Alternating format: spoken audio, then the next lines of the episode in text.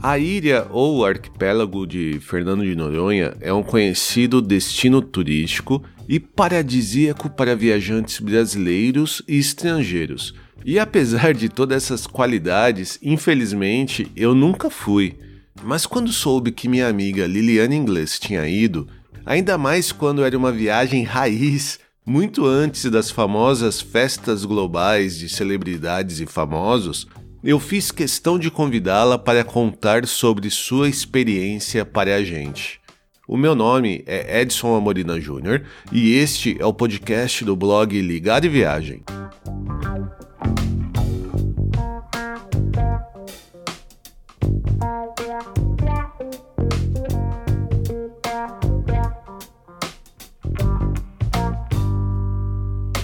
Uma viagem que sempre quis fazer e nunca consegui Desde há muito tempo, provavelmente na mesma época que nossa convidada viajou, foi para a ilha de Fernando de Noronha, em Pernambuco. Bem antes das festas globais, Fernando de Noronha já era famosa por sua beleza natural, por ser um lugar especial, um paraíso ecológico no Brasil. Mas devido a várias situações de tempo e, claro, dinheiro, acabou que eu nunca fui. Mas, já voltando para a nossa convidada, foi quando descobri que ela tinha feito essa viagem que fiz questão de convidá-la para esse nosso bate-papo. A Liliana Inglês do blog Trilhas e Cantos e do podcast Veneno Antitédio viajou para lá quando ainda era Fernando de Noronha raiz, ainda sem as pousadas multimilionárias, sem as festas de celebridades famosos e aquelas festas globais, e sem o risco que sua natureza está sofrendo de mudar e sumir. Realmente para nos deixar com inveja. Mas sem muito mais me alongar, oi Lili, tudo bem contigo? Tudo jóia, Edson. E você, como é que tá? Tá tudo bem, tudo tranquilo. Foi, foi difícil pra gente começar a gravar hoje, hein? Foi um pouquinho. Autodomínio, aquela peça que fica na frente do computador, não estava ajudando muito. Entre o, o computador e a cadeira, né? Exato, essa mesma.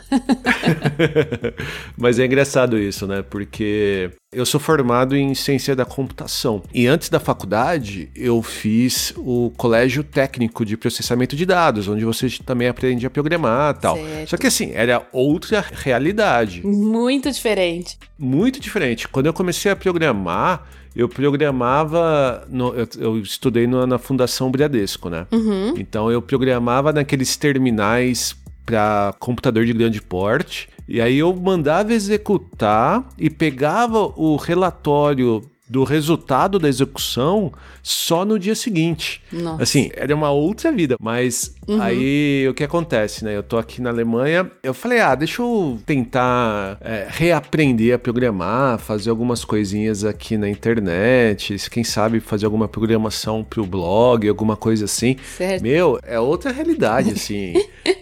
Muda tudo. Eu tenho que aprender do zero, do zero do zero. É muito difícil. Uhum. E aí ver como a gente tirava sarro dos nossos pais ou vizinhos que tinham dificuldade de entender o que é um computador e hoje a gente tá passando praticamente pela mesma coisa, né? Exato, exato. É bem isso. ah, eu antes da gente começar a gravar, eu entrei no seu blog. Uhum. Até para ler um pouquinho mais, aí cê, eu entrei na, na seção de sobre, fui ver alguns posts que você escreveu e publicou, as suas redes sociais e tal. Uhum. E eu achei bem interessante que quem deu o nome do seu blog foi o seu marido, né? Foi. Ele é o nomeador oficial aqui das coisas, viu? Ele tem mais, sei lá, mais ideias, assim. Mas foi ele sim. É porque na verdade, quando há muitos anos atrás, muito antes de criar o blog, eu tinha vontade de fazer um blog meio geralzão, assim, sabe? Eu gosto muito de decoração, mas não me atreveria a falar isso por, eh, sobre isso porque não entendo o suficiente, né? Deixa para os decoradores e arquitetos falar disso, né? Mas eu gostava muito, aí eu pensava, ah, se eu fizer uma reforma eu quero compartilhar, se eu fizer isso eu quero compartilhar. Então eu queria uma coisa de viagem, mas que não fosse só de viagem e tal. Aí ele veio com essa ideia, né? Ah, então trilhas, porque a gente gosta muito de ecoturismo, e canto, porque aí você pode falar do canto que é tua casa, do, do, dos quatro cantos do mundo, enfim, né? Entendi. E aí ficou, né? Ficou esse nome. Mas aí tem gente que acha que é site de música, entendeu? tipo ah, trilha sonora. verdade. Trilhas e cantos. Pois pode é. ser coisa de música mesmo. É, mas não é intenção não falar de música. mas você chegou a publicar alguma coisa de arquitetura, decoração no seu blog? Não, nada. Nada, né? Nada, Edson. Nunca, nunca. Só agora, assim, que a gente fica muito em casa, eu arrumo a casa, eu decoro o escritório, home office, faço uma coisinha aqui, um projetinho ali. Tá com no stories no Instagram só. Tá. Só isso. Mas post mesmo, você acabou não fazendo nada, né? Post eu nunca fiz, não. Sabe, não descarto de fazer, mostrar as coisas que a gente traz de viagem para decorar a casa. Mas sinto tanta vontade mais de fazer isso, não. Eu, eu, gosto mesmo mais de falar de viagem mesmo. Ah, que legal. e já que a gente tá falando de coisa velha, de coisa antiga, uhum. eu sei que a história que você escolheu para contar aqui pra gente tá relacionada com uma viagem que você fez já há bastante tempo, né? Foi há 84 anos e eu ainda sinto o cheiro da tinta. Não foi há tanto tempo, mas eu vou falar para você. Há exatamente 19 anos eu embarcava para essa viagem. Por que, que eu sei que exatamente 19 anos? Ontem, a gente tá gravando aqui no dia 17 de novembro. Ontem, 16 de novembro, foi meu aniversário de casamento. Ah, que legal! Bodas de água marinha. Bodas de água marinha? Água marinha, olha que coisa. Interessante. É, e azul é minha cor preferida, né? Então, bodas de água marinha. E justamente no dia seguinte que a gente embarcou para essa viagem, e na época, assim, eu não sabia outro jeito de viajar, né? Tava começando minha carreira de viajante, então foi aquela coisa do pacote, né? Do famoso pacote da CVC. não nem lembro se era a operadora CVC.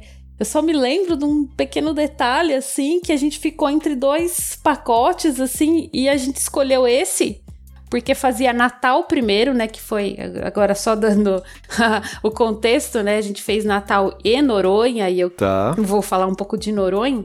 Noronha Raiz. e a gente ficou entre duas operadoras. A gente acabou escolhendo esse porque fazia Natal primeiro. Falaram pra gente, vai pra Noronha depois, que se você for pra Noronha primeiro, você não vai ver graça em Natal, né?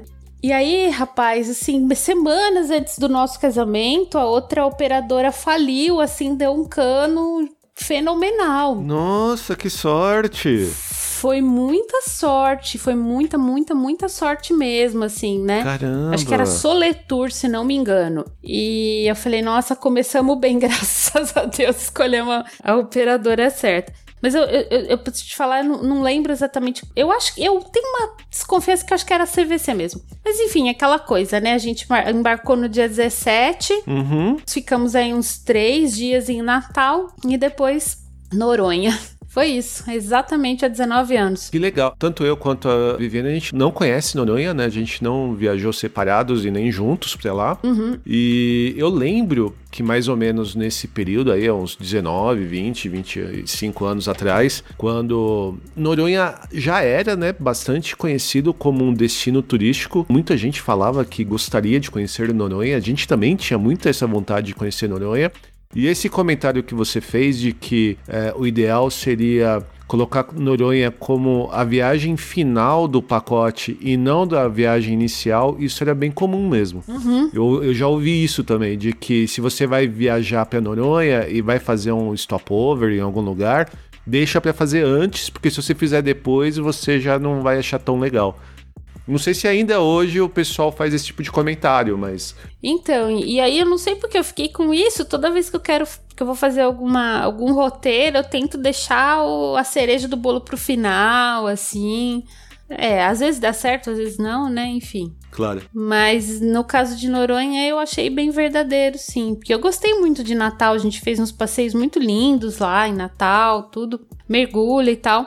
Tá. Mas aí depois você vê Noronha, é meio difícil mesmo. Não tem muita, muita, competição, não. É, interessante. Então, você ficou em pousada lá? Como que foi? Conta pra gente um pouquinho mais como que foi pra lá. Tá. Bom, eu vou contar, assim, algumas até curiosidades, porque quando eu vejo, assim, é, foto hoje lá, quando eu vejo programa, o, o, que me chocou, assim, esses tempos atrás, eu vi um programa, eu já tenho alguns aninhos já, daquela Giovanna Eubank, né? Que ela tem uma pousada lá, ela com o marido tem uma pousada. Tá. E aí ela tava gravando uma série de programas lá em Noronha. Quando eu vi, assim, a pousada com um predinho de dois, três andares, eu fiquei meio chocada. Porque não tinha isso na época, nem sonho. Você não sabia onde você ia ficar. Quando você chegava lá na ilha, eles te alocavam, mas isso é coisa da, da operadora, tá? Então não sei se, se você alugasse por conta, como seria na época. Mas se sabe, Edson, que na época, assim, tinha um certo monopólio, né, das operadoras, não tinha muito essa questão de viagem independente para lá. Entendi. Mas aí você chegava na ilha, o que, que você ia saber? E eram as casas, as casas dos moradores que eles adaptavam lá um, dois quartos para receber os turistas. Então, várias pessoas inclusive falaram pra gente assim: "Ah, mas vocês vão passar a lua de mel lá, você não sabe se vai ter uma pousada decente, não sei o que". Eu falei: "Ah, meu, tem coisa mais importante que isso, né? O lugar para mim é muito mais importante do que a pousada". Claro. Bom, aí quando a gente chegou lá, a gente ainda deu sorte, porque eu fiquei em uma pousada que tinha ar condicionado, tinha água quente frigobar e televisão no quarto. Então, assim, hum. eu tinha o conforto necessário. Sim, sim. A única coisa, eles não limparam o quarto todo o tempo que nós ficamos lá. Uhum. Inclusive, o serviço da pousada era um pouco de qualidade duvidosa, porque foi assim. A gente chegou, a dona da pousada falou assim: Olha, eu tô indo em Recife levar meu filho no dentista. Então, eu não vou ficar aqui com vocês. Hum. Isso, ela tinha que pegar um avião para levar o filho dela em Recife, no dentista, porque o filho dela usava aparelho. E aí ela deixou uma senhorinha lá que era vizinha, cuidando da pousada. Então, era a casa deles, eles moravam. Tinha gente mais duas hóspedes no outro quarto. O café da manhã eles serviam na copa lá deles mesmo, né? A gente tomava café junto lá com eles. Tá. Mas essa senhorinha, a senhorinha, ela ficava sentada todo dia na frente do, da televisão. E aí a gente perguntava alguma coisa para ela, pedia alguma informação assim, né? Ela não sabia de nada. Ela, juro que ela não movia um músculo. Ela, eu lembro da senhorinha sentada lá no sofá. Ah, porque a dona da pousada deixou a filha, levou o filho para Recife e deixou a filha na pousada junto com essa senhorinha. A senhorinha não mexia um músculo do sofá e falava assim: Jennifer! Jennifer! Chamava a Jennifer. Então, tudo que a gente perguntava pra senhorinha, ela ficava lá: Ô Jennifer, vem cá! Aí a Jennifer que tinha que ajudar a gente a saber onde que tinha um restaurante, onde que tinha isso, onde que tinha aquilo. Enfim, não dava muito para contar como assistência do pessoal da pousada. Mas eu lembro até hoje da senhorinha, o Jennifer.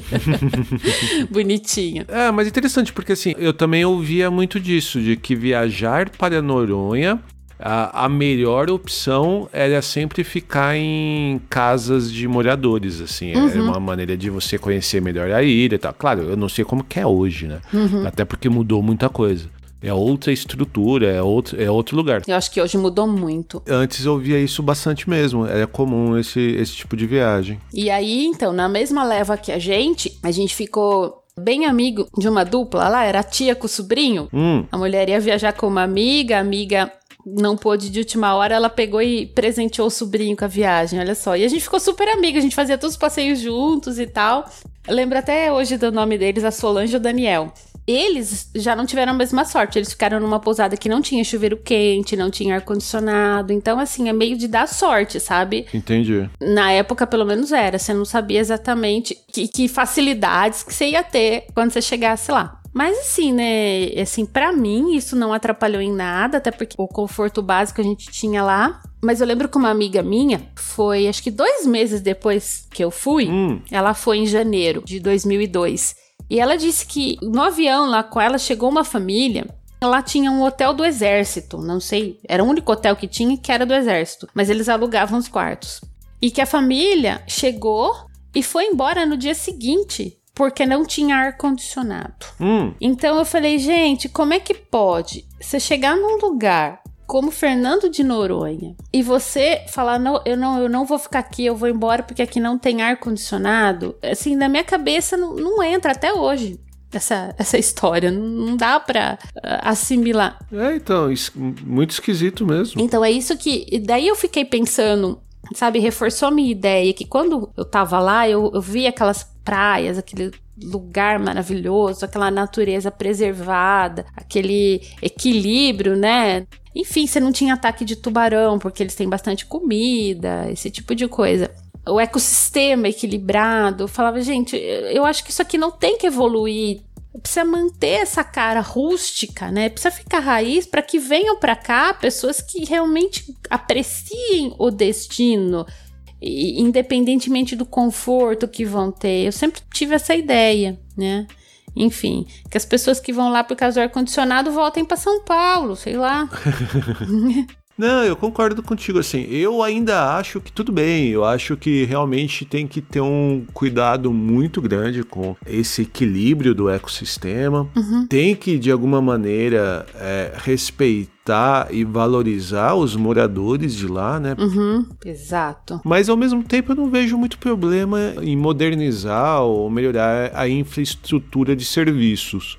Isso eu não vejo problema. Sim. O grande problema para mim é a maneira do jeito que tá sendo feito, né? Isso. Porque até mesmo nessa época aí, há 20 anos atrás, eu lembro que era muito comum o comentário de que o que tinha invadido um espaço X lá em Fernando de Noronha para fazer a pousada que existe até hoje, né? Que é uma pousada famosa que tem lá. E como você comentou agora da, da outra atriz global aí, que também tem uma outra pousada de três andares, uhum. então esse pessoal que tem dinheiro no Brasil, eles estão pouco se preocupando, né? Com, com a interferência que vai ter no lugar, né? Eles querem mais é arranjar o espacinho deles, né? Exato, exato.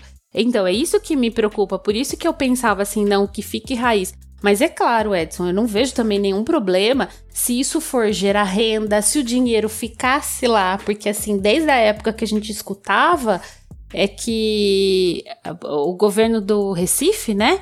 O governo do Recife, desculpa, o governo do Pernambuco uhum. pegava muito dinheiro, tirava dinheiro de lá, não deixava o dinheiro que era levado pelo turista para a ilha, não ficava lá ia para outras coisas, enfim.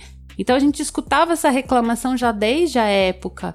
Então, se for para crescer um turismo assim de luxo, nada contra. Eu, eu acho que se isso for gerar renda para ele e melhorar a infra, melhorar as condições de vida de quem é, é, é nativo, de quem realmente é morador da ilha, é outra história, né? Uhum. Agora, para onde que tá indo esse dinheiro? Se isso tá ficando na ilha, perfeito, né? Agora, a minha preocupação não era nem assim de não ter progresso. A minha preocupação é da característica de quem vai para a ilha. Vai, afinal, atrás do quê? Das belezas naturais ou do conforto da pousada, né? É isso que sempre foi a minha preocupação. Mas eu, eu tenho muita vontade de voltar para lá e levar o Léo, sabe? Sei. Ainda tá nos planos. a gente queria ir muito para lá. Até mesmo há uns acho que três anos, quando a gente voltou no Brasil. Uhum. E quando a gente volta pro Brasil, a gente aproveita que finalmente vai poder largar a Olivia com alguém, né? A gente deixa a Olivia com os avós é. e viajamos só eu e a Viviane, né? Certo. Porque aqui fica só nós, fica nós três sempre juntos, é um pouco mais difícil. Né? Uhum. Aí a gente tinha pensado em ir pra Noronha. Só que é muito caro.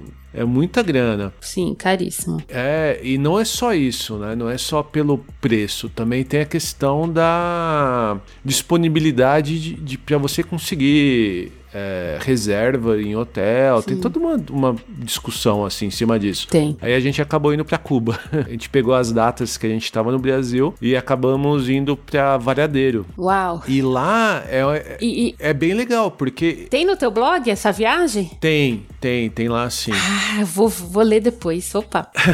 e é muito interessante, assim, porque tudo bem, não é uma ilha como Fernando de Noronha, né? É uma parte do litoral da, de Cuba mesmo. Uhum. Só que você estando lá, você fica, fica hospedado em hotéis no estilo que você vê em Miami, em hotel que você vê em outras ilhas ali do Caribe, hotel mesmo de, de muito bons serviços. Uhum. E você contrata pequenas viagens para ilhas menores, né? Ah, tá. Para ilhas mais paradisíacas e vazias, assim, né? Assim, a gente fez isso, ficou em Havana e Variadeiro em torno de sete dias e saiu mais barato do que se a gente tivesse ficado cinco, quatro dias em Fernando de Noronha. Então tem ainda esse problema, né? É.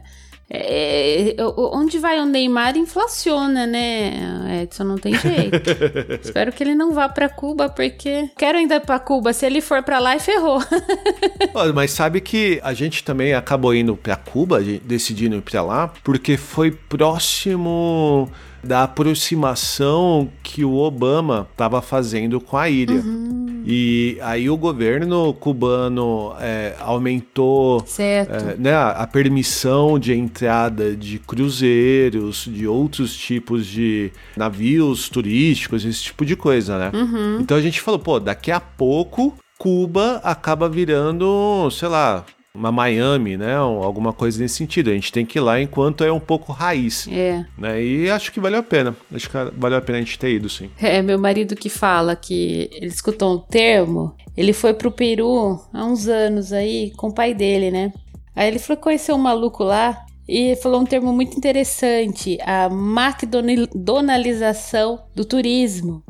E a gente não. A gente, eu queria ir para Cuba antes da McDonaldização. McDonaldização, acho, né?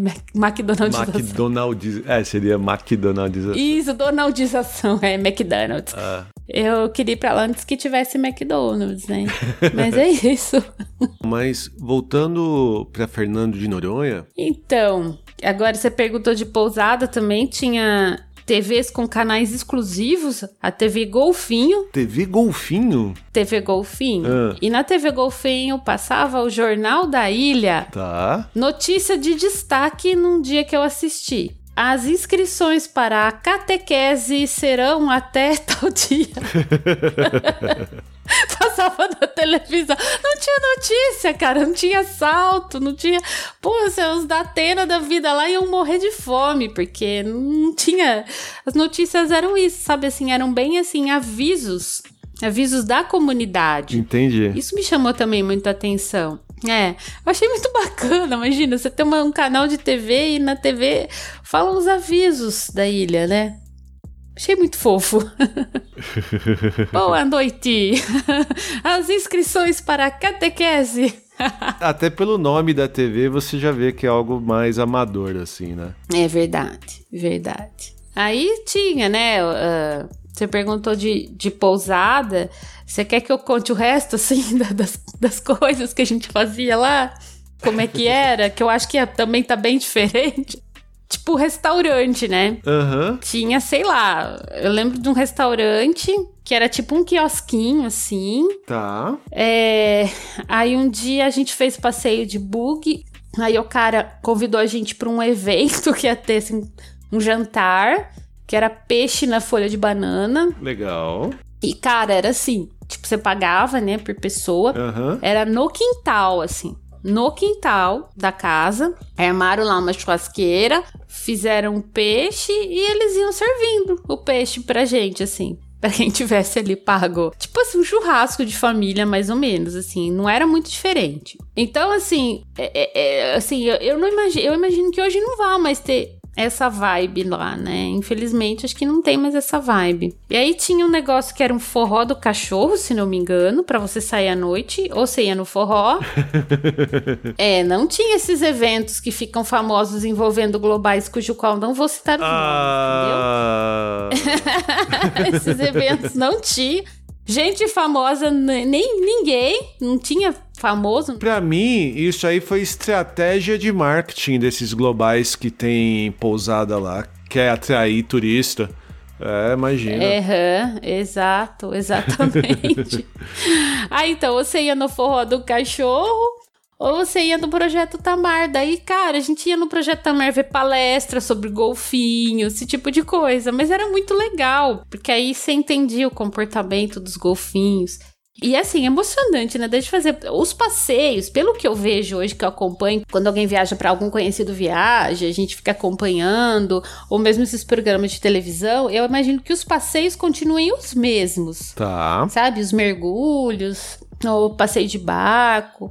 E o passeio de barco realmente é, é, assim, é um ponto forte quando os golfinhos começam a acompanhar. É muito emocionante. Entendi. Nossa, muito. Eles ficam, os golfinhos rotadores, e a gente fica que nem bobo lá babando. Nossa, eles estão fazendo graça pra gente, né? e que, na verdade, a bióloga lá do Tamar falou que os machos adultos distraem a embarcação, tá. enquanto isso as fêmeas e os filhotes fogem para longe, como se a gente fosse uma ameaça. Ah, interessante. É. É interessante, mas ao mesmo tempo você tá meio que assustando os bichos, né? Não é algo, não deve ser algo muito saudável para eles, né? Para eles, é. Eu acredito é, que eles sei. se habituem, né? Não estresse tanto porque eles acabam se habituando Talvez. com a presença. Ah, mas não é, né? Não é. Daqui a pouco alguém começa a fazer aqueles coisas de pagar para tirar foto com um golfinho lá também. Daí é o fim, né? Verdade. Aí acabou.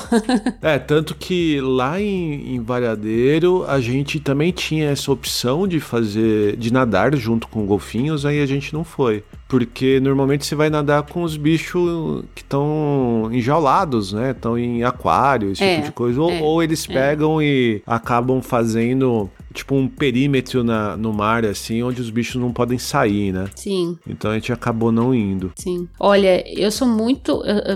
Muito avessa a essas atrações que explorem animais. Eu, ao máximo que eu evito em zoológico, eu acho que alguns zoológicos, alguns aquários, eles acabam tendo um projeto educativo, eles acabam tendo projetos paralelos, né? A renda se reverte para a proteção de animais e tal. Mas, por exemplo, nadar com golfinho, é, aquela coisa que o pessoal vai na Tailândia e anda em elefante. Sei. É, esse tipo de coisa, ficar alimentando o animal, eu sou contra. Por exemplo, quando eu fui para Caraíva, uhum. fui duas vezes para Caraíva e lá não tem meio de transporte na vilinha. Então, para chegar na pousada, eu peguei aquela carroça, né? Então é um cavalo puxando. Porque era isso ou carregar a mala. Mas eu, sim, tá certo, né? O, o animal não deve estar tá feliz lá, mas assim, eu não vi maltrato, os animais ficam à sombra, eles dão água, eles estão hidratados. Não é uma coisa assim que exaure o animal, o passeio é curto e tudo mais. Tá. Aí eu lembro que eu, eu até postei um vídeo disso, depois alguém comentou: ah, eu tenho pena. Mas aí você vai ver a pessoa que tem pena, tá subindo no elefante, tá nadando com um boto, e aí, como é que fica? Né? Então, meio incoerente, né? Porque assim, Ali foi uma necessidade, eu não tinha muita opção. Eu não posso carregar mala, minha coluna não aguenta. e, né, por mais que o meu marido pegue a mala pesada e tudo mais, falei, não, vamos de carroça mesmo, para chegar pelo menos na pousada. Aqui é muito comum, assim, você tá em algumas cidades turísticas menores e ter esse tipo de passeio em carroça, charrete, né, com, com cavalos, assim, é bem bastante comum. Passear passear por passear eu não iria, né? Eu fui realmente por causa das malas. Então, assim, eu, eu não sou muito. Eu sou meio avessa a esse tipo de, de atração, sabe? Com, com animal. Entendi. Mas é. É isso aí, eu não sei, né? Eu, é. eu acho que, sei lá, explorar bichinho por conta disso. É, enfim, né? Eu só espero que ninguém nunca tenha uma ideia brilhante de fazer é, foto com um golfinho lá em, em, Noronha, né? Espero que não. Sei lá, ultimamente não dá pra gente esperar nada de bom do que tem vindo, né? Eu, pelo menos, sou bem pessimista nesse tipo de futuro. É, cê, dá, dá pra ver que prioridade com o meio ambiente a gente nunca teve aqui, na verdade, né? Hoje tá um pouco pior. Mas a gente nunca teve assim um, um, cuidado devido com o meio ambiente, nem de proteger a Amazônia, nem de proteger essas, essas atrações turísticas que são paradisíacas, nem da parte da, do, de governos, nem da parte da população. E, e, ali em Noronha, pelo menos quando eu fui, eu sentia que quem trabalhava ali, né, trabalhava pela utopia, pelo idealismo mesmo. Era uma coisa bonita de se ver, que as, as pessoas que trabalhavam no Tamar, os guias, ele, eles eram bastante engajados. Foi o único lugar que eu, que eu mergulhei que eu vi que teve um cuidado de falar, ter uma instrução muito explícita: não pode tocar no coral, não pode pisar no coral. Olha, Edson, o que eu já fiz de passeio aqui no Brasil em piscina de coral, assim, muitas, assim, eu tenho até post lá no blog com piscinas naturais para conhecer no Brasil, porque eu já fui em muitos lugares, a gente gosta de, de snorkel e tal. Só em Noronha que alguém explicitamente um guia chega para você, olha, não pode pisar no coral e tal. É bem triste de ver assim o descaso, sabe? Mas. Ah, mas, mas é aquilo, a gente, então. Tor... Pode falar. Não, não, é a gente torcer para não, não darem na mão de iniciativas privadas, né? Enfim. Não, eu queria falar assim pra gente agora até terminar num, num tom um pouco mais alegre. Opa! Qual a melhor lembrança que você tem dessa sua viagem pra Noronha? Qual que foi que você lembra, assim, quando você vai contar? Você fala, cara, eu fui pra Noronha e algo que te traz alegria ao lembrar. Ah, posso falar três? Pode. Bom, a primeira no passeio de barco quando os golfinhos surgem maravilhosos, né? É, uma outra tem um lugar que a gente ia ver o pôr do sol. E tem um bar lá, agora eu não lembro o nome, e eles colocam uma música bem alta. E quando eu fui, eles colocavam as quatro estações de Vivaldi, assim. Então, eles cronometram certinho. O, o, sol vai se pondo, assim, vai descendo, e, e a hora que o último fio, fiozinho do sol, assim, se põe atrás do mar, acaba a música. Então, assim, meu Deus, eu tive que, que segurar muito, assim. Mas uh, uh, pra, as lágrimas, assim, sabe? Pra não passar muito mico, porque ninguém tava chorando, mas eu tava, assim, muito emocionada. Foi muito bonito. Cara, isso foi muito. Sabe, eu não. Olha, até hoje, se eu escuto essa música, Primavera, que é uma música super batida, né? Pelo amor. Sim, sim. Mas até hoje eu escuto, eu me lembro daquele pôr do sol. Que legal. E o mergulho no Atalaia, o mergulho no Atalaia, na piscina do Atalaia, coisa linda demais, aquela água transparente. E eu lembro de um polvo todo, assim, sabe? Ele se mimetizando com a areia. Lembro daquele povo assim, não vi tubarão, viu? Graças a Deus. Na hora que um rapaz estava mergulhando lá com a gente viu tubarão, eu ó, voei para fora da água. Ai, gente, é tão é difícil falar realmente uma lembrança só, porque a outra, eu quase pisei numa numa raia na na Baía dos Porcos. Para mim ainda continuo achando a praia mais bonita que eu já conheci. Ah, mas é tudo isso. E outra, né? A viagem de lua de mel, tudo é especial, né? A gente faz. Ah, tem esse detalhe também, né? Tem o, o momento, né? Isso. Sem dúvida. Tudo para mim nessa viagem foi especial. Ah, que legal. Muito bom. Agora eu fiquei com muito mais vontade de conhecer Fernando de Noronha, viu? É, com certeza você vai conhecer outra Fernando de Noronha do que a que eu tô contando, tá? Mas os passeios acho que continuam os mesmos. Assim, é tipo é aquela Nutella e raiz, né? É verdade. raiz e Nutella. Meu, a minha viagem foi bem raiz. Hoje dá pra você fazer uma viagem bem Nutella também, se você quiser. Então, agora pra, pra terminar mesmo, Fala pra gente onde podemos ouvir mais da Liliane Inglês ah. e acessar os textos. Ok, então vamos lá. Bom, os textos no blog trilhasecantos.com.br. Uh, nas redes sociais, minha arrobinha é sempre trilhas e cantos, né? Então estamos no Instagram, no Pinterest, no Facebook. YouTube, eu vou ficar devendo, eu tenho só um vídeo no YouTube, precisamos resolver este problema tá? Uh, mas também vocês me encontram no podcast Veneno Antitédio, que eu faço junto com a Camila, do blog E aí Férias, e da Fernanda, do Viagem de Mãe. É aí que vocês me encontram.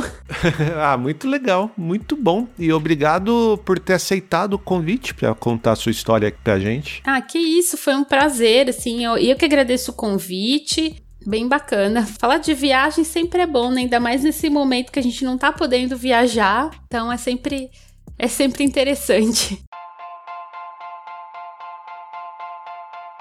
Espero que nosso bate-papo sobre nossas viagens para Fernando de Noronha e Varadeiro em Cuba tenha animado você a viajar e conhecer esses paraísos antes que sejam destruídos pela modernidade. Como sempre, na descrição deste episódio e no post no blog ligadeviagem.com.br, eu incluí os links para o blog, Instagram e podcast da Liliane, além de outras dicas de viagem e as publicações recomendadas em nosso bate-papo. E para continuar a ouvir novos episódios e encontrar aqueles que já publicamos, não deixe de assinar o Ligado Viagem no seu app de podcast preferido do iPhone ou Android, como Spotify, Deezer e Amazon Music. Você pode ajudar a gente a continuar contando nossas histórias e dicas de viagem por aí, compartilhando esse episódio com seus amigos ou mesmo comentando em nossas redes sociais. Nós somos Ligado Viagem no Instagram, Facebook, Twitter e Pinterest. Já se você quiser falar diretamente com a gente, envie um e-mail para podcast@ligadeviagem.com.br. Fique em casa se você puder. Fique saudável e que rapidamente nós possamos voltar a ter boas viagens. Até a próxima e tchau! Ladies and gentlemen, we hope that you have enjoyed your flight and that we shall have the pleasure of looking after you again.